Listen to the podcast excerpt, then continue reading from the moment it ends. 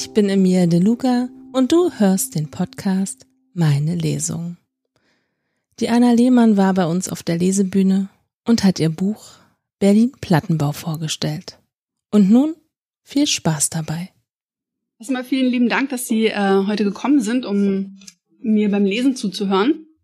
Ich weiß jetzt nicht, ob das ein Vergnügen für Sie wird oder nicht. Ähm, ich gebe mir ganz viel Mühe, äh, Sie mitzunehmen äh, in ja so ein bisschen meinen beruflichen Alltag. Also mein Name ist Diana Lehmann und ähm, das hier ist äh, nur mein äh, mein Hobby. Ich bin eigentlich hauptberuflich Sozialarbeiterin im Jugendamt in Marzahn-Hellersdorf und ähm, habe mir vor ein paar Jahren gedacht, Mensch, das, was du da erlebst, so tagtäglich irgendwie, kannst ja mal ein Buch draus machen. Also, beziehungsweise eine Kollegin hat mich drauf gebracht, ey, der ganze Bums, der hier passiert, den müsste man mal aufschreiben. Gesagt, getan. Ich habe irgendwie schon geschrieben, seit ich elf bin und dachte mir so, okay, gut, jetzt wird's mal Zeit für ähm, ein Buch ähm, aus der Platte, in der Platte. Ich bin selber ein Plattenmädchen, also ich bin selber in der Platte groß geworden. Nicht in Berlin, aber in ähm, einer sachsen-anhaltinischen Kleinstadt. Genau, auch da gibt's Plattenbauten. Insofern äh, weiß ich aus zweierlei Hinsicht, wovon ich schreibe. Einmal, ähm, weil ich selbst erlebt habe, was im Buch steht, einige Sachen, und zum anderen, ähm, also aus meinen eigenen Erfahrungen als Plattenmädchen. Und auf der anderen Seite, ähm, ja, kann ich auch über die Sozialarbeit, um die es auch im Buch geht. Ähm, also bin ich da einfach aus, auch aussagekräftig, weil ich halt äh, das tagtäglich mache. Schon seit elf Jahren. genau. Äh, damit Sie wissen, ähm, worum es geht, lese ich Ihnen ganz kurz den Klappentext vor. Und dann nehme ich Sie mit in ein paar Auszüge aus dem Buch und ähm, ja, hoffe, Sie genießen das. Berlin-Marzahn. In einem Meer aus Plattenbauten ist die 15-jährige Helena Steffens zu Hause. Ihr Alltag dreht sich vor allem darum, die Mäuler ihrer Geschwister zu stopfen und sie vor dem jähzornigen Stiefvater zu schützen. Doch als Eva Degenhardt an die Tür klopft und droht, dunkle Geheimnisse zu enthüllen, muss Helena sich entscheiden. Für den Schatten und gegen das Licht? Als eher phlegmatische Sozialarbeiterin im Jugendamt sieht Eva zu, wie sie mit dem Arsch an die Wand kommt. Ausgerechnet die in sich gekehrte Helena zertrümmert diese und zwingt Eva, eigene Grenzen zu überschreiten. Wäre da nicht der verdammte Amtsschimmel, der mehr Brücken einreißt als aufbaut? Ja, Sie ahnen es, es wird emotional. Und ich nehme Sie im ersten Kapitel äh, mal mit nach Hause, zu Leni nach Hause. Und ähm, ja, bevor ich jetzt noch weiter äh, einleite, lese ich einfach vor. Leni hockte auf dem Linoleumboden und lehnte mit dem Rücken an der Heizung. Ihre Finger umschlossen den Thermostat, sie drehte ihn auf die höchste Stufe. Die Rohre ächzten und durch den dünnen Stoff des T-Shirts bahnte sich die Hitze allmählich ihren Weg. Aaron und Colin wimmelten auf dem Bett herum. Das flackernde Licht der Nachttischlampe tauchte ihre Gesichter in mystische Schatten. Ihr Bruder tippte konzentriert auf seinem Handy und schlug hin und wieder mit der Faust auf die Matratze. Wahrscheinlich, weil sein Spiel scheiße lief. Aaron hatte sich in seinen Schoß gekuschelt und blätterte in dem alten Märchenbuch, das ein Geschenk von Lenis Großeltern war. Aus dem Flur drang die Stimme ihrer jüngsten Schwester. Charlie trällerte lautstark. Es klappert die Mühle am rauschenden Bach, klipp klapp. Tanzte in ihrem rosafarbenen Tütü immer wieder an der offenen Zimmertür vorbei und entlockte Leni damit ein Lächeln. Sven ließ einen Brüller los, doch er prallte an ihr ab. Mit starrem Blick musterte sie ihre Schultasche. Erinnere deine Mutter bitte an den heutigen Sprechtag. Ich erwarte sie um 15 Uhr hatte Frau Schröder sie ermahnt. Die Zeiger ihrer Armbanduhr verrieten, dass es zehn nach zwei war. Vorhin hatte sie den Lehrersprechtag bereits ins Spiel bringen wollen, doch ihre Mutter hatte auf der Couch geschlafen und Alkohol ausgedünstet. Kein guter Zeitpunkt. Als sie wenig später noch einen Versuch wagte, hatte Sven sie mit grimmiger Miene verscheucht. Daraufhin war sie in ihr Zimmer geflüchtet und hatte ihren Lieblingsplatz eingenommen. An der Heizung verweilte sie nach wie vor. Charlie! Sven brüllte nun so laut, dass Aaron und Colin aufschreckten. Entspannt euch. Ich sehe nach. Beruhigte sie ihre jüngeren Geschwister, begab sich in die Hocke und drückte sich mit einem Ruck nach oben. Schweigend verließ sie das Zimmer, bedachte ihren Bruder mit einem eindringlichen Blick und schloss vorsorglich die Tür hinter sich. Als sie die Stube betrat, riss der Stiefdödel ihre Schwester am Arm nach oben. Die kurzen Beinchen baumelten in der Luft. Ich hab gesagt, du sollst deine Fresse halten. Die Fünfjährige versuchte vergebens, sich aus seinem Griff zu befreien, schrie vor Schmerzen und zappelte wild herum. Lass sie los! Du, du tust dir weh! Zischte Leni, vermied es aber, ihn anzusehen. Was willst du? Sven legte den Kopf schief und grinste herausfordernd. Er zog die Fünfjährige ein Stück weiter in die Höhe, ohne den Blick von Leni abzuwenden. Charlies schriller Hilferuf verursachte einen stechenden Schmerz in ihrer Brust. Sie hätte Sven am liebsten in die Eier getreten. Doch endlich regte sich ihre Mutter. Mann, was ist denn hier los? Was ist denn das für ein beschissenes die Schrei? knurrte sie und rieb sich die Augen. Alter, Sven, lass es sein, Mann. Die Jöre schreit uns die ganze Bude zusammen. Gibt nur wieder Ärger mit den Nachbarn. Sie legte eine Hand auf ihre Stirn. Oh, und meine Birne dröhnt auch schon wieder. Glück gehabt, Rotzbacke. Das nächste Mal kommst du nicht so leicht davon. Unvermittelt ließ er Charlie los, so dass die Kleine zu Boden plumpste. Dann trottete er zu seinem Sessel, während sich Leni über ihre Schwester beugte und ihr auf die Beine half. Los, lauf ins Zimmer. Warst du schon im Döner? stieß ihre Mutter gähnend hervor, während sie losen Tabak auf dem Tisch zusammenklaubte. Nee. Sie rechnete mit einem Donnerwetter, fuhr aber unbeirrt fort. Jetzt oder nie. Heute ist das Gespräch mit Frau Schröder, versuchte sie es behutsam und zeichnete mit ihren nackten Zehen die goldenen Kringel auf dem Linoleum nach. Kenn ich die? fragte ihre Mutter, leckte an den Enden eines weißen Blättchens und verteilte die braunen Krümel darauf. Das ist meine Klassenlehrerin. Oh, und was will die? Gehst du nicht mehr zur Schule oder was? Doch, es geht um den Austausch mit Frankreich. Ähm, die besten Schüler des Französischkurses dürfen nach Ro... Oh, Leni, das nervt ma, entgegnete Mama und durchsuchte die Sofaritzen. Mann, wo ist denn das schon wieder? Suchst du was? Feuer! Hastig scannte Leni den Raum. In einer Zimmerecke blitzte zwischen leeren Pizzakartons ein silbernes Feuerzeug auf. Eilig fischte sie es hervor und reichte es weiter. Vielleicht glättete das ja die Wogen und Leni könnte nochmal ansetzen? Doch ihre Mutter entriss ihr unsanft das Zippo und zündete sich eine selbstgedrehte an. Ist noch wat? Sie zog energisch an der Zigarette und erfüllte den Raum mit beißendem Qualm.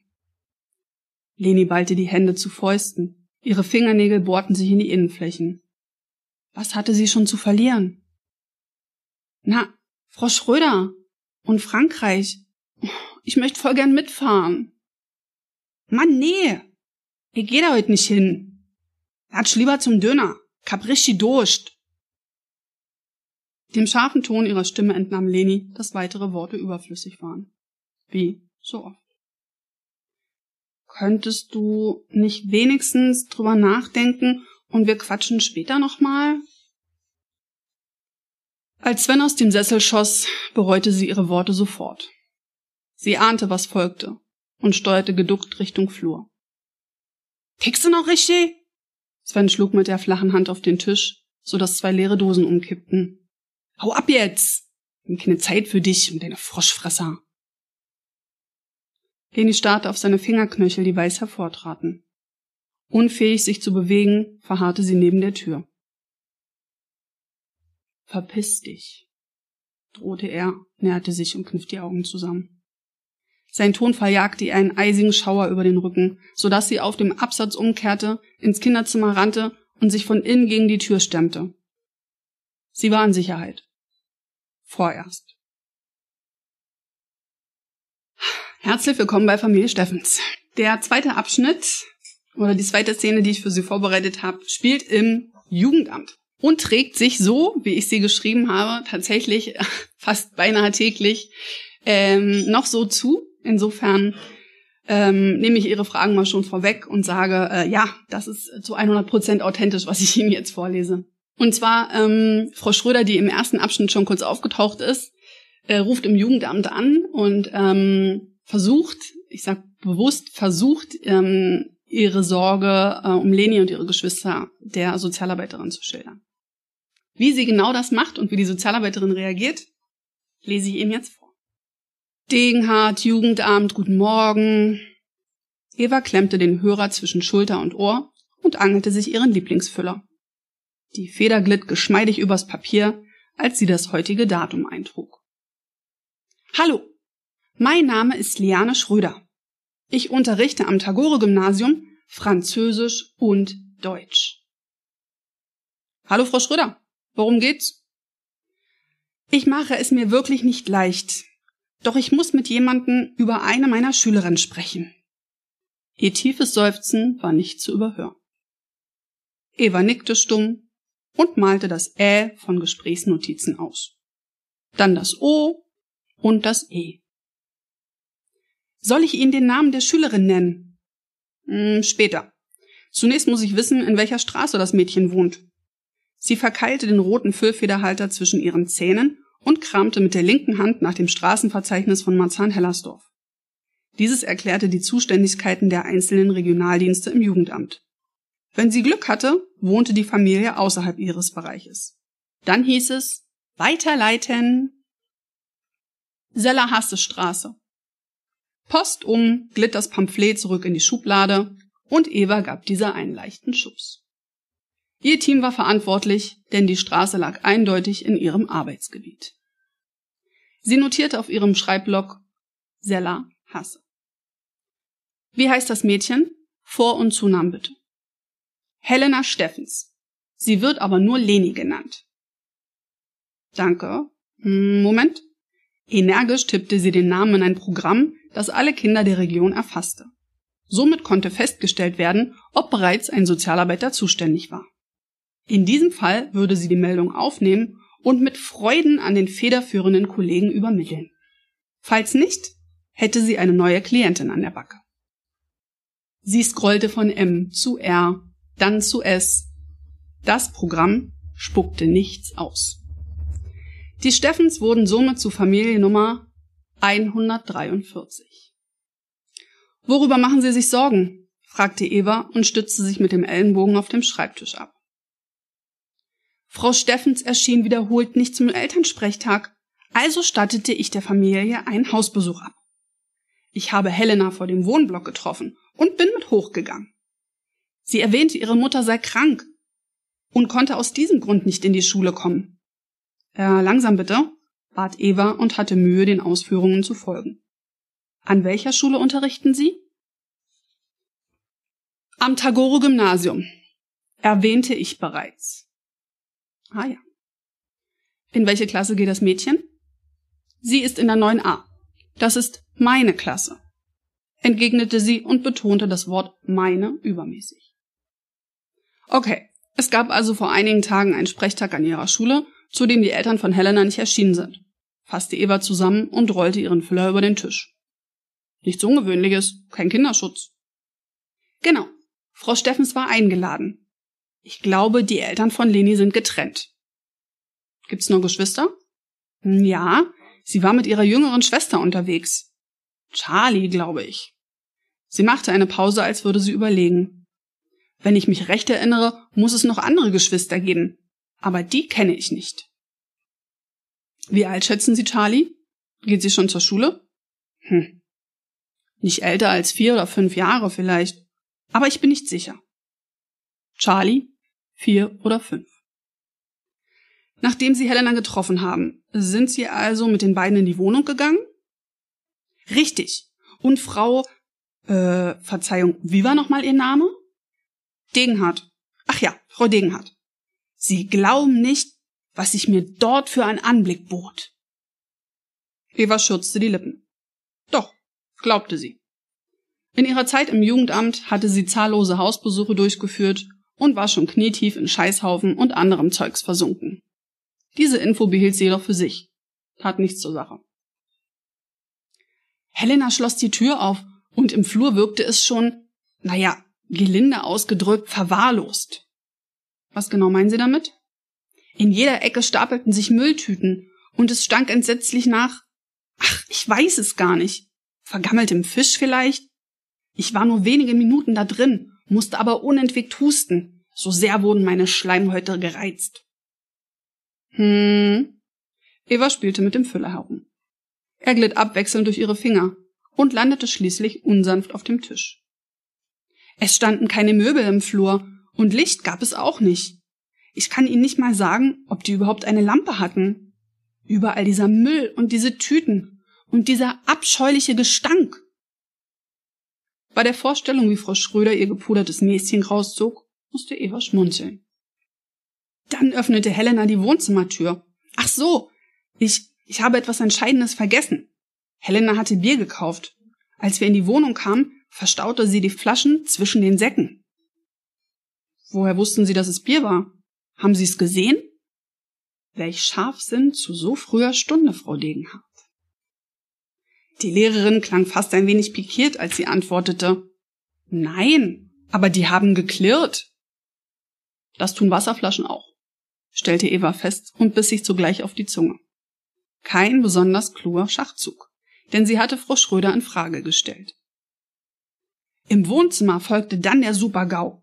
Die Mutter war sturzbetrunken und ein Mann war bei ihr. Leni kannte ihn. Überall beißender Zigarettenqualm. Ich bekam kaum Luft, deshalb habe ich das Zimmer auch nicht betreten. Außerdem hätte man sich da drin kaum fortbewegen können. Ein Teppich aus Bierdosen und Zigarettenkippen, berichtete sie mit hoher Stimme. Verwahrloste Bude, Raucher, Bierdosen. Woran erkannten Sie, dass Frau Steffens alkoholisiert war? Na, weil sie ohne Lenis Hilfe nicht hätte aufstehen können. Sie torkelte auf mich zu und reichte mir die Hand. Dabei konnte sie ihre Fahne wahrlich nicht verhehlen, und der Mann genauso wenig. Wo waren die Kinder? Frau Schröder schnaubte. Das kann ich Ihnen gar nicht sagen. Leni saß neben ihrer Mutter auf dem Sofa, und die Kleine, ja, die stand die ganze Zeit neben mir. Was ist mit anderen Geschwistern? Haben sich noch mehr Personen in der Wohnung aufgehalten? Nein. Ich habe nur die Mutter, einen Mann und die beiden Mädchen gesehen. Und ein Hund hat gekläfft. In einem der Zimmer. Hund? Mehrere Geschwister? Fragezeichen. Danke, Frau Schröder. Gibt es noch was, äh, das ich wissen muss? Mir kam es vor, als schwebe die Mutter in anderen Sphären. Sie wusste gar nichts vom Lehrergespräch und sie war sehr schroff zu Leni. Allmählich gewann die Meldung an Fahrt. Eva beugte sich vor und setzte die Feder aufs Papier. Schroff? In Bezug auf was? Naja, Helena hatte mir vor dem Haus erzählt, dass ihre Mutter krank sei. Ich hatte daraufhin kurz überlegt, mein Vorhaben abzubrechen, bin aber trotzdem mit hochgegangen. Warum? Neugierde? Frau Schröder fuhr fort. In der Wohnung sprach ich Frau Steffens auf ihre Gesundheit an. Die empörte sich sogleich und beklagte sich bei Leni von wegen, wie kann sie so etwas behaupten? Sie befände sich in bester Verfassung. Eva setzte die Verschlusskappe wieder auf den Füller und bezweifelte, dass sich Mutter Steffens solcher Worte bedient hatte, wenn sie doch im alkoholischen Kosmos umherflog. Genug gehört. Danke, Frau Schröder. Frau Degenhardt, ich mache mir wirklich Sorgen um Helena, Sie ist ziemlich intelligent, hat Potenzial. Ich habe nun gesehen, unter welchen Umständen sie aufwächst. Können Sie Leni nicht da rausholen? Betrunkene Eltern, eine verkommene Wohnung, sie kauft Bier. Das ist doch nicht rechtens. Die Sorge der Lehrerin wurde mehr als deutlich, und Eva bemühte sich, sie dort abzuholen, ohne ihr über den Mund zu fahren. Schwierig. Ich danke Ihnen für die Meldung und die Fülle an Informationen. Wirklich. Ich werde den Sachverhalt prüfen. Mit dieser Antwort schien sich Frau Schröder jedoch nicht zufrieden zu geben. Na, und was haben Sie jetzt vor? Sie müssen doch Leni und ihre Geschwister aus dem Dreck befreien. Eva blies die Backen auf und hatte keinen Bock, ihr weiteres Vorgehen abzustimmen. Ich mache mir selbst ein Bild, spreche mit der Mutter, mit Helena. Fakten, Fakten, Fakten. Statten Sie der Familie denn keinen Hausbesuch ab? Wie gesagt, ich gehe der Meldung nach. Wie bequem wäre es doch, den roten Knopf auf der Telefonanlage zu drücken, um die Lehrerin endlich loszuwerden. Sie hätte die Eckdaten notiert. Jeder weitere Wortwechsel war reine Zeitverschwendung. Na schön. werde ich dann über ihr weiteres Vorgehen informiert? Selbstverständlich. Ich lade Sie zum Mittagessen in unsere Kantine ein und schildere Ihnen detailliert, was in der Familie los ist. Scheiß auf Datenschutz. Nein. Entweder erfahren Sie es von Helena oder von Ihrer Mutter. Ich unterliege der Schweigepflicht, erläuterte sie. Die Lehrerin darüber aufzuklären, war haarsträubend. Aber ich habe Sie doch informiert. Darf ich nicht erfahren, wie es jetzt weitergeht? Eva schlug sich mit der flachen Hand gegen die Stirn. Ihr Geduldsfaden droht zu reißen. Nein, dürfen Sie nicht. Jeder hat ein Recht auf den Schutz einer personenbezogenen Daten. Sie konnte sich nicht verkneifen hinzuzufügen, das können Sie gerne in Paragraphen 61 SGB 8 nachlesen. Schweigen am anderen Ende der Leitung. Gut. Ihnen einen angenehmen Arbeitstag, entgegnete Frau Schröder knapp. Nochmals danke für die Fülle an Informationen. Ich habe mir Ihre Telefonnummer notiert und würde Sie zurückrufen, falls sich Nachfragen ergeben. Okay? Ja. Geht doch. Ja, so ähnliche Gespräche gibt's auch heute noch, nur nicht mehr von der Schule und auch nicht mehr von, von ähm, Kindertageseinrichtungen und auch nicht mehr von Jugendfreizeiteinrichtungen. Als ich das Buch geschrieben habe, das war ähm, 2018, 2019, 19 kam es raus, Ende 2019. Ähm, mittlerweile ist es so, dass ähm, unsere ganzen Kooperationspartner wie Schule oder Kita oder Jugendfreizeiteinrichtungen dürfen nur noch äh, schriftlich Meldungen machen. Übers Telefon ähm, dürfen wir die nicht mehr annehmen. Genau. Das äh, ja, ist in unserem bürokratischen Deutschland, ähm, also es ist ziemlich schwierig, ne, weil dieser Bogen, den, den die ausfüllen müssen, der ausgefüllt werden muss, der ist ähm, circa acht Seiten lang. Und ähm, es gab früher mehrere Meldungen, ähm, weil sich das Schule, ich will nicht sagen leicht gemacht hat, das ist der falsche Ausdruck.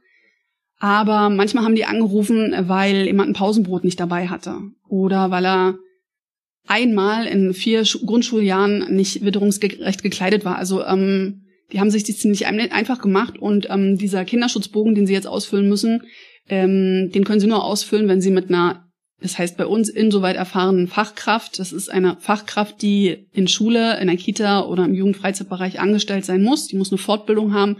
Mit der müssen die über den Sachverhalt gesprochen haben und können dann diesen äh, Bogen ausfüllen. Es ist ein bisschen, ähm, ja, ist ein bisschen schwieriger geworden.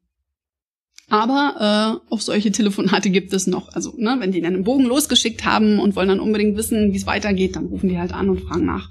Und wir dürfen aber keine Auskunft geben, nach wie vor nicht. Genau, so. Vom Jugendamt, von Lenis Wohnung übers Jugendamt sind wir jetzt, machen wir jetzt einen ganz großen Sprung und sind jetzt in der Schweiz, in der wunderschönen Schweiz, im Kanton Graubünden.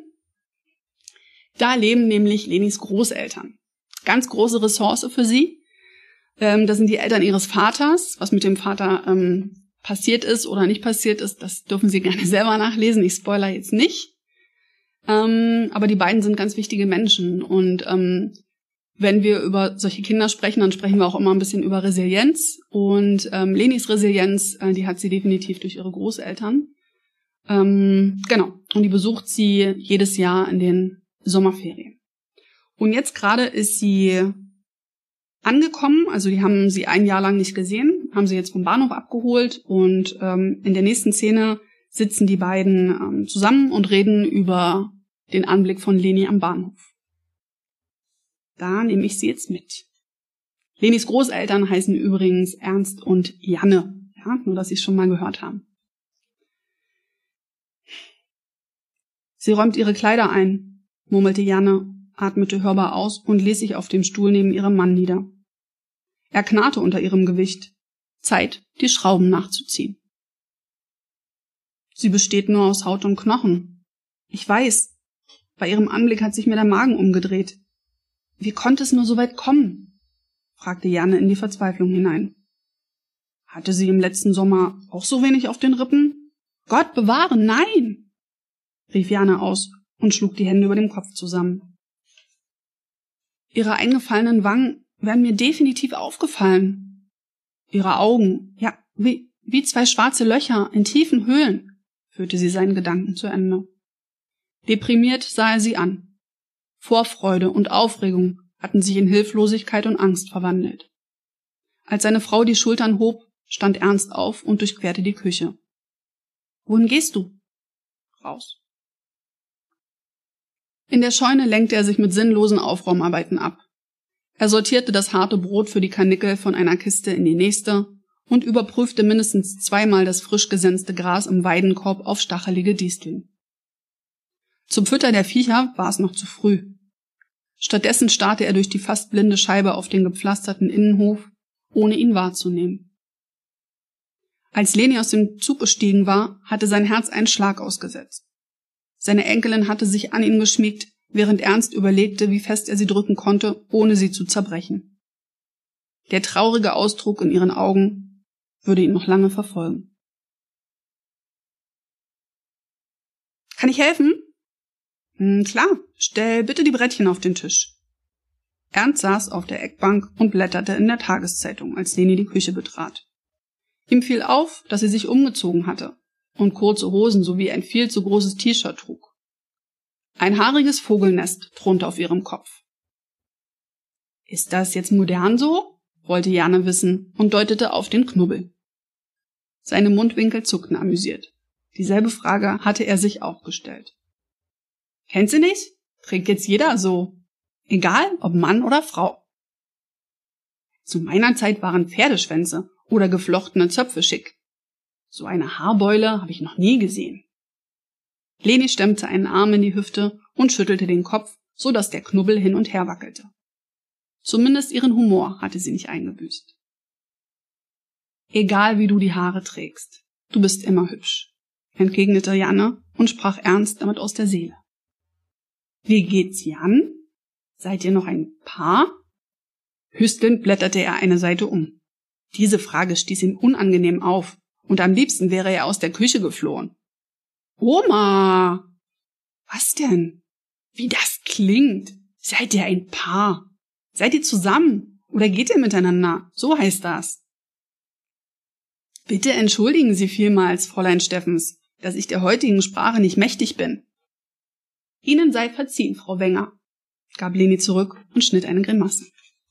Ohne Flachs. Wie läuft's mit Colin und den Mädchen? Wie geht's Mama? Janne klang jetzt leiser, nachdenklicher, und Leni hielt inne. Scheinbar war ihr die veränderte Tonlage nicht entgangen. Eine drückende Gesprächspause erfüllte die Küche. Sollte er ein anderes Thema anschneiden? Doch bevor Ernst den Faden zu Ende gesponnen hatte, antwortete Leni mit viel zu hoher Stimme Es geht allen gut. Haben sich wahnsinnig auf die Ferien gefreut. Ernst wechselte einen fragenden Blick mit seiner Frau. Diese schüttelte kaum merklich den Kopf und entgegnete knapp Das freut mich zu hören. Jana verteilte alte Fotoalben auf dem Tisch, während ihr Mann im Fernsehsessel lümmelte und dem Sieg seiner liebsten Fußballmannschaft entgegenfieberte. Zwischendrin schrie er entrüstet oder begeistert auf und kommentierte den ein oder anderen Spielzug. Den Ton hatte er wie immer abgeschaltet, um sich nicht maßlos über die hirnlosen Auswürfe der Moderatoren zu ärgern. Janne warf einen Blick auf die Kuckucksuhr. Die Zeiger verrieten ihr, dass es kurz nach neun war. Leni trieb sich draußen rum. Wahrscheinlich war sie bei Bo auf der Koppel. Sie blätterte die festen Seiten des Fotoalbums um und fand eine jüngere Version von sich auf den Bildern wieder. 2001. Sie waren ein Jahr zuvor in die Schweiz ausgewandert und hatten den Hof einer entfernten Verwandten übernommen. Ein Herzenstraum war damit in Erfüllung gegangen. Beim näheren Betrachten einer Aufnahme, die Nicole und ihren Sohn Anton darstellte, fiel ihr auf, wie verliebt sich die beiden anschmachteten. Er hatte einen Arm um ihre Schultern gelegt, während Nicole in Richtung Kamera lachte. Fünf Jahre später hatte Leni das Licht der Welt erblickt, und alle lebten eine Zeit lang gemeinsam auf dem Bauernhof. Ihre Schwiegertochter war nie ein bösartiger Mensch gewesen. Im Gegenteil. Nicole war eine fleißige und ordentliche junge Frau, die ihren Sohn vergöttert und von Herzen geliebt hatte. Mutter und Vater hatte sie bei einem Unfall verloren, kurz nachdem sie ihr Elternhaus verlassen hatte. Fortan war sie auf sich allein gestellt gewesen. Sie kehrte der Heimatstadt den Rücken, zog nach Berlin und absolvierte freiwillig ihren Wehrdienst. In der Grundausbildung lernte sie letztlich Anton kennen. Wenn Janne sich recht erinnerte, war Ernst von Nicole mehr als begeistert gewesen. Eine der ersten Frauen bei der Bundeswehr. Das hatte ihn schwer beeindruckt. Auch wenn er diese Tatsache heute vehement abstritt. Sie lenkte ihre Aufmerksamkeit auf ihren Mann, der in der Halbzeit eingenickt war. Sein Atem ging schwer, er schnarchte durch die leicht geöffneten Lippen. Immer wieder zuckte er kurz und öffnete schwerfällig die Augen. Die Brille hing schief über seiner Nase. Das Bild, das er von Nicole zeichnete, war absurd. Für ihn war es leichter, weil er damit einerseits seinen Schmerz betäubte und andererseits Nicole die Schuld für die Tragödie zuschub. Doch Janne wusste, dass das Leben anders tickte. Vorsichtig blätterte sie eine Seite um und achtete darauf, das dünne Seidenpapier nicht einzureißen, als im Hausflur die Tür ins Schloss krachte. Leni schlitterte durch die Küche und kam im Wohnzimmer zum Stehen. Na, Opa? Wieder eingeratzt? kicherte sie und setzte sich zu ihm auf die Sessellehne. Benommen blickte er sich um. Gewiss würde er gleich behaupten, dass er gar nicht geschlafen habe. Ich habe gar nicht geschlafen, nur kurz meine Augen ausgeruht. Ja, ja, schon klar, erwiderte Leni, küsste ihn auf die Wange und wirbelte herum. Was machst du, Omi? Ich schwelge in Erinnerungen und werde sentimental. Oh! Leni sprang auf, kletterte auf das Sofa und zog behutsam ein Album zu sich heran. Ist das Mama? Sie weitete die Augen und deutete auf ein Foto, das Nicole in quietschgelben Gummistiefeln am Ententeich zeigte. Janne nickte. So hübsch war sie mal? Ihr entging nicht, dass Leni in der Vergangenheitsform sprach. Oh ja, sie war wirklich hübsch mit ihrem Schneewittchenhaar, antwortete sie und berührte Lenis Kopfknubbel. Genau wie du. Sie blätterte zur vorherigen Seite und tippte auf ein anderes Foto. Schau, ihr habt sogar dasselbe Lächeln. Meinste? Leni beugte sich über das Foto und berührte es beinahe mit ihrer Nasenspitze. Das weiß ich. Ich hab sie schon gekannt, da war sie nur vier Jahre älter als du jetzt. Warum haben wir uns die Fotos nicht schon früher angesehen? Keine Ahnung. Janne zuckte mit den Schultern. Ich. Ich krame sie nicht so oft hervor, weißt du? Zärtlich strich sie mit dem Daumen über eine Aufnahme von Anton, als Leni unvermittelt das Album zuklappte. Lust auf eine Runde Uno? Auf jeden Fall. Ich hol die Karten, sagte Janne und lächelte dankbar. Ja, ja, die Großeltern und die schöne Schweiz. Ähm, Habe ich vorhin gar nicht erwähnt, aber wir waren tatsächlich, als ich die Kapitel geschrieben habe, waren wir tatsächlich ähm, im Urlaub in der Schweiz, natürlich in Graubünden, in Kastil, so heißt auch das, ähm, das Dörfchen, in dem Leni, Lenis Großeltern leben. Und ich war, im Urlaub bin ich immer maximal inspiriert und ich glaube, ich habe ähm, in diesem Urlaub sechs Kapitel geschrieben. Es ist der Wahnsinn. Ähm, immer, also ich schreibe dann auch unglaublich schnell und viel und wir waren 14 Tage in der Schweiz. Wir haben tagsüber immer was mit unseren, äh, mit den meinen Kids unternommen und abends ähm, nach dem Kartenspiel, wenn die dann im Bett waren, saß ich da mit meinem Laptop und habe geschrieben, was das Zeug hält, ja. Oder wir hatten so einen kleinen Garten äh, an unserem Ferienhaus mit dran. Ähm, wenn mein Sohn gelesen hat oder mein Mann irgendwie am Laptop war, habe ich auch geschrieben, geschrieben, geschrieben. Es war unglaublich. Und ähm, wenn ich so diese Szenen jetzt hier vorlese, ähm, dann ist es so für mich, als ob ich wieder zurück bin in, in der Schweiz. Und ähm, das Vorbild für äh, Ernst und Jana sind auch meine Großeltern. Und ich habe das Buch auch meinem Großvater gewidmet, der nicht Ernst hieß, aber sein Vater hieß Ernst. Und der war ein genauso toller Mann wie mein äh, Opa. Und ähm, genau, deswegen ist Ernst an meinen Großvater angelehnt. Sehr, sehr. Das äh, ganz kurz zu, ähm, ja, bisschen was Persönliches. Ich warne Sie vor. Ja, ich habe äh, sehr wohl wahrgenommen, dass Sie jetzt bisschen geschmunzelt haben, alle. Das ist auch so beabsichtigt. Die nächste Szene ist eine sehr, sehr emotionale Szene. Mm. Es geht um äh, Inobhutnahmen, die leider immer wieder vorkommen, ähm, gegen die wir nichts tun können und auf die wir auch keinen Einfluss haben. Wenn wir Kinder in Obhut nehmen müssen, ähm, das heißt aus ihren Familien rausnehmen müssen, dann ist das der absolute, der Worst Case, das Schlimmste, was passieren kann. Und das ist auch was in meiner Arbeit, was mir überhaupt keinen Spaß macht. Ähm, ja, manchmal ist es aber so. Und ich nehme sie jetzt ähm, wieder mit zu Eva, denn Eva ist gerade dabei, äh, eine solche Inobhutnahme vorzubereiten. Inobhutnahmen waren wie Pest und Cholera zusammen. Naive Zungen behaupteten, dass dies der spannendste Teil der Arbeit im Jugendamt war. Doch sie bedachten dabei nicht, dass jede Herausnahme einen traumatischen Riss in der zarten Kinderseele zur Folge hatte. Manche Kinder weinten, schrien, schlugen oder traten um sich, sobald sie in entsprechende Einrichtungen gebracht wurden. Andere wiederum reagierten erstaunlich gefasst und folgten den Sozialarbeitern blind. Für Eva waren dies die traurigsten Momente ihrer Arbeit. Kinder, die sich fremden Menschen an den Hals warfen, auf der Suche nach ein bisschen Liebe und Anerkennung, die sie zu Hause stets vermisst hatten. Die Realität sah so aus, dass viele von ihnen später scheiterten.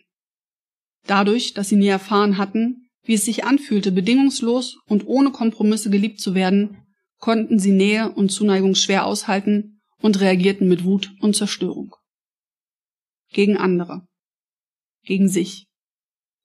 Sie zogen von einer Wohngruppe in die nächste, weil es niemand lange mit ihnen aushielt.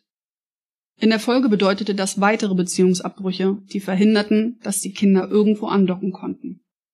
Neudeutsch Jugendhilfe-Hopping. Traurig, dass es dafür einen Ausdruck gab. Was die Eltern fühlten, stand auf einem anderen Blatt, Einige brüllten oder beschimpften Eva, wenn sie ihre Kinder unterbrachte. Andere diskutierten oder drohten gar. Manche weinten. Es war leider keine Seltenheit, dass Eltern mit ihren Gedanken und Gefühlen bei sich und nur bei sich waren. Anstatt an sich zu arbeiten und etwas zu verändern, verschwendeten sie ihre Energie im Kampf gegen das böse Jugendamt. Das war schließlich Schuld an der Misere. Dabei war es echt simpel. Kinder lieben ihre Eltern immer bedingungslos. Unabhängig davon, ob sie geschlagen, missbraucht oder vernachlässigt wurden. Andersherum war das nicht der Fall. Hallo, ich bin Frau Degenhardt vom Jugendamt. Das ist meine Kollegin Frau Abdallah. Wir hatten vorhin telefoniert und sind wegen Charlotte Steffens hier. Die Frau hinter dem Schreibtisch nickte und sah nicht auf. Eva kam sich blöd vor, weil sie ihren Arm noch immer ausgestreckt hielt. Gerade als sie ihn leicht verärgert zurückziehen wollte, ergriff die untersetzte Frau schließlich doch ihre Hand. Entschuldigung, ich, äh, ich musste das noch kurz beenden. Eine mädchenhafte Stimme aus einem fülligen Leib. Eva lugte über den Tisch und sah, dass die Dame über einem Sudoku gegrübelt hatte. Brüskiert verzog sie das Gesicht. Pause, ja? fragte sie und nickte in Richtung des Rätselblocks. Die Frau drehte diesen in einer fliegenden Handbewegung um und machte sich an irgendwelchen Papieren zu schaffen. Eva registrierte amüsiert, dass sie errötete. Worum ging es nochmal? Jugendamt. Wir hatten wegen Charlotte Steffens telefoniert. Ihre Stimme klang schroff. Vielleicht zu schroff. Ach, äh, richtig. Entschuldigung, ich, ähm, ich, äh, ich bin die stellvertretende Leitung, äh, Frau Wilkins. Wir würden jetzt gern mit dem Mädchen sprechen und sie anschließend mitnehmen. Wo ist Ihre Gruppe? Wilkins zog die Stirn kraus. Wie? Mitnehmen? Da muss ich aber erst die Schwester oder die Mutter informieren. Eva atmete tief durch. Wer um Himmels willen hatte ihr den Titel der stellvertretenden Leitung übertragen? Sie trat einen Schritt näher, beugte sich vor und senkte ihre Stimme. Frau Wilkens, es handelt sich um eine Inobhutnahme. Dafür brauchen wir kein Einverständnis der Mutter. Das hebeln wir damit aus. Dann benötige ich aber ein Schriftstück und Ihre Dienstausweise als Legitimation. Wilkens presste die knallroten Lippen aufeinander und blinzelte hektisch. Könnte ja sonst wer kommen. Und überhaupt, warum nehmen Sie das Mädchen mit? Was hat sie denn angestellt? Eva feuerte die Papiere achtlos auf den Schreibtisch und kniff die Augen zusammen. Überkorrekt, aber den Datenschutz ignorierte sie.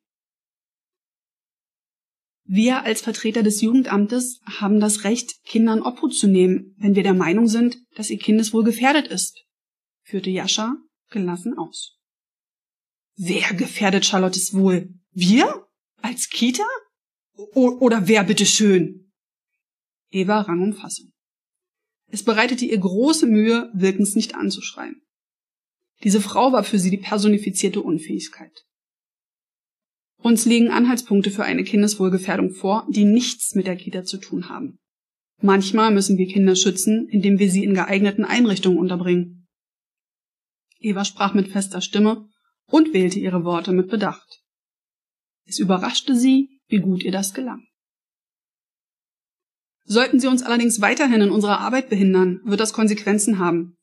Bitte erkundigen Sie sich vorher, wozu Sie sich als Kindertageseinrichtung im Paragraphen 8a SGB 8 verpflichten. Dann müssen wir beim nächsten Mal nicht erneut unsere Vorgehensweise erklären. Wilkens schien sich über ihre Worte zu empören, denn sie schnappte nach Luft. Folgen Sie mir, zischte sie und stackste an ihnen vorüber, geradewegs die Treppe hinauf. Mit übertriebener Geste winkte sie schließlich eine Kollegin aus dem Gruppenraum heran, während Eva hinter der Glastür nach Charlie Ausschau hielt. Sie entdeckte das Mädchen in einer Ecke sitzend, eine Puppe an ihre Brust gedrückt. Erschöpfung und Traurigkeit standen ihr buchstäblich ins Gesicht geschrieben. Dunkle Ringe unter den Kulleraugen deuteten auf wenig Schlaf. Die Locken standen wirr in alle Richtungen ab. Die Kleine schien total in ihr Spiel versunken, denn sie kämmte der Puppe mit gleichbleibenden Bewegungen das blonde Haar und bewegte die Lippen, als unterhielte sie sich mit ihr. Plötzlich hob sie ihren Kopf und sah Eva an. Sekundenlang geschah nichts. Dann lächelte Eva und Charlie wandte sich ab. Der Kloß in ihrem Hals wuchs zu einem fetten Knäuel heran. Gleich musste sie der Kleinen erzählen, dass sie heute nicht in ihrem eigenen Bett schlafen würde. Hm, die Puppe da? Ja, knurrte Wilkens und stemmte herausfordernd eine Hand in die Hüfte. Eva irritierte diese Geste. Sie ließ sich mit der folgenden Frage etwas Zeit. Ist sie aus dem Kindergarten? Selbstverständlich. Sie betonte das Wort so, als wäre es absurd, dass dieses Spielzeug Charlie gehörte. Ich möchte sie gern mitnehmen, um der Kleinen die Situation zu erleichtern. Sie scheint sie zu mögen. Schweigen. Und Eva hätte diese unfähige Person am liebsten geschüttelt. Worin bestand das verdammte Problem? Oh ja, Charlie liebt ihre Niki, lenkte die rothaarige Erzieherin ein, als ihre Chefin nicht reagierte. Sie spielt jeden Tag mit ihr und legt sie nie freiwillig aus der Hand. Wilkens schien die Freundlichkeit der jungen Frau gar nicht in den Kram zu passen. Ich kann Ihnen die Puppe doch nicht einfach so mitgeben. Was ist, wenn morgen ein anderes Kind damit spielen möchte? Ihr Mund noch immer ein dünner Strich. Charlie spielt als einziger mit der Puppe. Eva ging das Rumgeeier auf die Nerven. Was ist nun? Können wir die Babypuppe mitnehmen oder nicht? In ihrem Tonfall schwang eine Note Ungeduld mit. Wir, wir könnten eine neue kaufen. Dann geht sie den anderen Kindern nicht verloren, schlug die Rothaarige versöhnlich vor. Und wer bitte soll das bezahlen? Die drei Euro nehmen wir aus der Gruppenkasse, Frau Wilkens. Ich bin sicher, die anderen Eltern haben nichts dagegen, entgegnete die Erzieherin mit einem Seitenblick auf Eva. Diese musste sich wiederum zusammenreißen, um mir nicht ein High Five zu geben. Warten Sie hier. Ich hole Charlie. Wo, wo wollen Sie mit ihr sprechen? Eva scannte hastig den Flur. Vielleicht hier? In der Bauecke? Lächelnd fügte sie hinzu. Danke für Ihr Entgegenkommen. Ich weiß, das ist nicht selbstverständlich.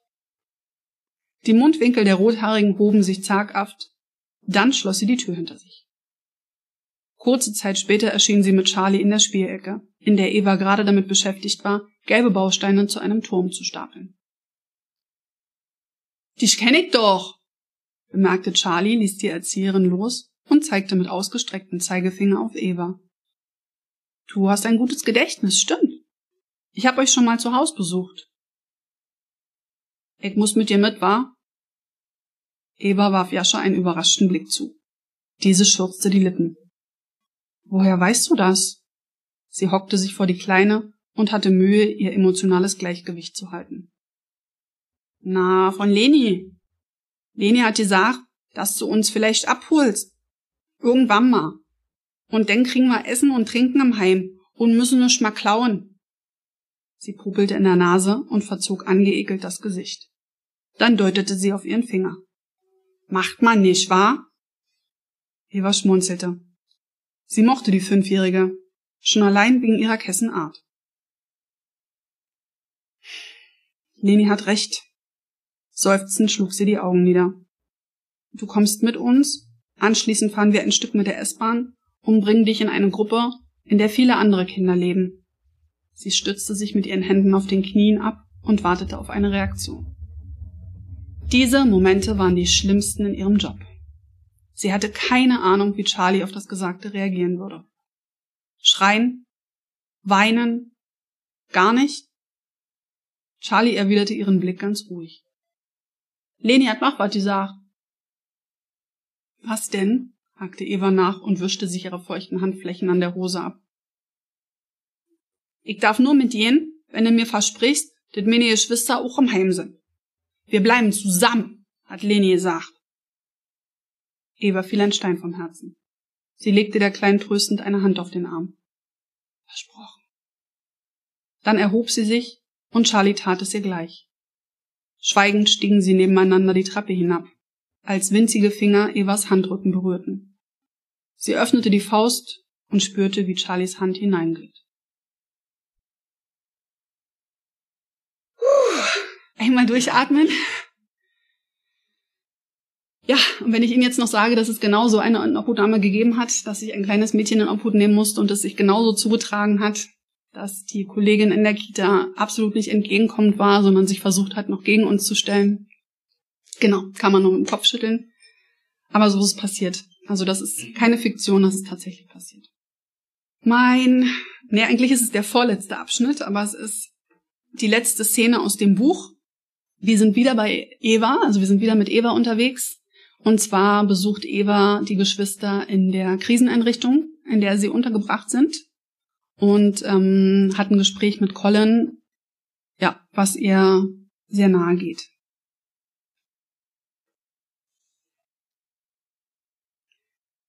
An den Wänden des Korridors hingen unzählige Fotos. Strahlende Kindergesichter im Dinosaurierpark, Planschen an der Ostsee. Grimassen in einer Fotobox. Trotz aller Tragik teilten die Kinder auch unbeschwerte Momente miteinander. Stimmengemurmel drang durch verschlossene Zimmertüren. Ein paar Kinder flitzten lachend über den Flur, und Eva drehte sich zu ihnen um. Leben in der Bude, nicht nur auf den Bildern. Bitte hier entlang. Eine junge Erzieherin mit frechen Grübchen, deren Namen sie nicht verstanden hatte, führte sie durch die Wohngruppe. Im Vorübergehen linste Eva nach den drei Steffenskindern, entdeckte sie jedoch nirgends. Die Kollegin brachte sie in eine geräumige Wohnküche. Das Mobiliar war praktisch gehalten. Auf dem Tisch lockten Getränke und Gebäck. Frau Mildner kommt gleich dazu. Sie können gerne Platz nehmen, bemerkte die namenlose Erzieherin, deutete auf einen Stuhl und fegte wieder aus dem Raum. Eva blickte sich um. Auch hier zierten Schnappschüsse die Wände. Worauf wollte man bei so vielen lachenden Gesichtern hinweisen? Schulterzuckend lenkte sie ihre Aufmerksamkeit auf den Garten. Eine riesige Rasenfläche lud zum Toben ein. Schaukel, Sandkasten, Klettergerüst. Alles vorhanden. Und dennoch war nirgendwo ein spielendes Kind zu sehen. Als sie herumfuhr und im Begriff war, sich einen Keks zu mopsen, traf sie auf ein ausdrucksloses Augenpaar. Erschrocken legte sie eine Hand auf die Brust und schnappte nach Luft. Er hatte sich verändert. Seine wilden Locken waren raspelkurz geschoren worden. Die hängenden Schultern wurden von einem übergroßen T-Shirt bedeckt, das er in zu kurze Jogginghosen gestopft hatte. Die Füße steckten in Badelatschen. Der rechte große Zeh hatte ein Loch in die Socke gefressen. Seine Mundwinkel hingen freudlos herab. Er hielt die Hände auf dem Rücken verschränkt. Die Traurigkeit in seinen braunen Augen traf sie mitten ins Mark. Hallo Colin? Guten Tag, Frau Degenhardt. Er klang reifer, erwachsener.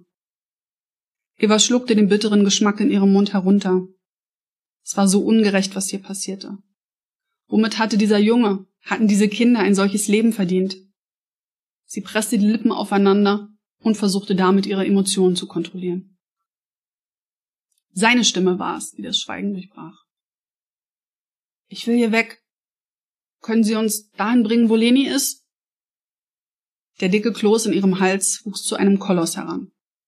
Verzweifelt versuchte sie, ihn runterzuschlucken. Colin, zeig mir doch mal dein Zimmer. Sie musste mit ihm reden, aber nicht hier, nicht in der Küche. Er nickte und kehrte auf dem Absatz um. Sie folgte ihm und wunderte sich über sein abgefressenes Haar. Wer tat so etwas? Beim letzten Besuch war er ein so hübscher Kerl gewesen. Kurze, krause Locken, dazu ein spitzbübisches Grinsen um die Grübchen. Die jungenhafte Version von Charlie. Doch heute war er ein Schatten seiner selbst. Colin öffnete eine Tür am Ende des Ganges, blieb im Rahmen stehen und wies ins Innere. Eva sah sich um. Das Zimmer war modern eingerichtet, die Wände in ein helles Blau getaucht, passte zum Rest. Ihr fiel auf, dass er aufgeräumt hatte. Keine Stifte, Blätter oder Spielzeuge flatterten herum. Nichts hier drin wirkte lebendig. Auch Colin nicht. Er setzte sich auf seine ordentlich gefaltete Bettwäsche und strich sorgfältig die Decke neben sich glatt, während Eva einen Stuhl heranzog. Sie sortierte ihre Gedanken und griff seine Worte aus der Küche auf. Leni ist in Kastil, bei ihren Großeltern. Colin atmete hörbar aus. Es schien, als falle eine tonnenschwere Last von seinen Schultern. Echt? Wie, wie ist sie dahin gekommen? Haben Sie sie dahin gebracht? Etwas in seiner Mimik veränderte sich, wurde weicher. Nein, sie ist dorthin getrampt. Ist sie, ist sie okay? Fragte er, und seine Augen weiteten sich. Ich habe letzte Woche mit ihrer Großmutter telefoniert. Alles in bester Ordnung. Eva ohrfeigte sich innerlich für ihre ausgelutschte Wortwahl. Sie sprach hier mit einem Elfjährigen. Er schnaufte und wandte sich ab, woraufhin sich Eva leicht vorbeugte. Ihre Stimme glich einem Flüstern, als sie fragte, Warum willst du hier weg? Colin vergrub die Hände in seinem Schoß und drehte das Gesicht zur Seite. Ist alles scheiße, erwiderte er nach einer Weile. Ich will hier raus. Wir wollen hier raus. Bei seinem Anblick verkrampfte sich ihr Herz. Sie konnte ihm an der Nasenspitze ansehen, was er fühlte, wie unglücklich er war. Mit einem Mal wirbelte er so heftig herum, dass Eva erschrak. Bitte, Frau Degenhardt, können Sie uns nicht zu Leni bringen? Weg von hier. Die verstehen uns nicht. Immer krieg ich die Schuld. Für alles. Und immer mache ich alles falsch. Die schimpfen auch dauernd mit mir. Und ich muss hier drinnen alleine schlafen. Er machte eine ausholende Geste. Darf nicht bei Aaron und Charlie sein? Immer wenn ich mich zu ihnen schleiche, kriege ich Verbote. Neulich habe ich ihnen Schokoriegel gekauft von meinem Taschengeld. Er wurde von seinen Emotionen geschüttelt. Die Worte sprudelten aus ihm heraus. Und sie haben gesagt, ich hätte die Riegel geklaut, aber das stimmt nicht. Er sprang auf und rannte zum Kleiderschrank, um eine Schublade zu durchwühlen. Mit einem Portemonnaie in den Händen kam er wieder auf Eva zu. Hier! Er öffnete den Reißverschluss und zog einen 10-Euro-Schein heraus. Ich hab doch genug Taschengeld. Warum sollte ich klauen? Eva erhob sich und legte eine Hand, eine Hand auf seinen Arm. Beide setzten sich aufs Bett und sie betrachtete den Knaben von der Seite. Sein Kinn bebte. Ungeachtet ihrer Dienstvorschriften griff sie nach seiner Hand und legte sie in ihre. Colin, ich kann nicht so gut verstehen, ehrlich. Ich gebe dir mein Wort drauf, dass ich einen Weg finde, euch zu helfen. Ich brauche nur ein bisschen Zeit. Er wischte sich eine Träne aus dem Augenwinkel und nickte. Hm, und, und ich verspreche lieb zu sein. Dann schmeißen die mich vielleicht nicht heraus und ich darf bei meinen Schwestern bleiben. Seine Worte raubten ihr den Atem. Sie hatten ihm schon eingetrichtert, wie falsch er sich verhielt und legten ihm damit ihr eigenes Unvermögen zur Last Das würde sie gerade rücken, indem sie der Mildner die Leviten las. Eva legte behutsam einen Arm um seine schmalen Schultern und drückte ihn vorsichtig an sich. Mit trübem Blick realisierte sie, wie mit einem Mal die Tür aufgerissen wurde und zwei kleine Mädchen hereinstürmten. Sie schmiegten sich schweigend an ihren Bruder, und Eva erkannte, dass die drei alles hatten, was sie brauchten. Sich.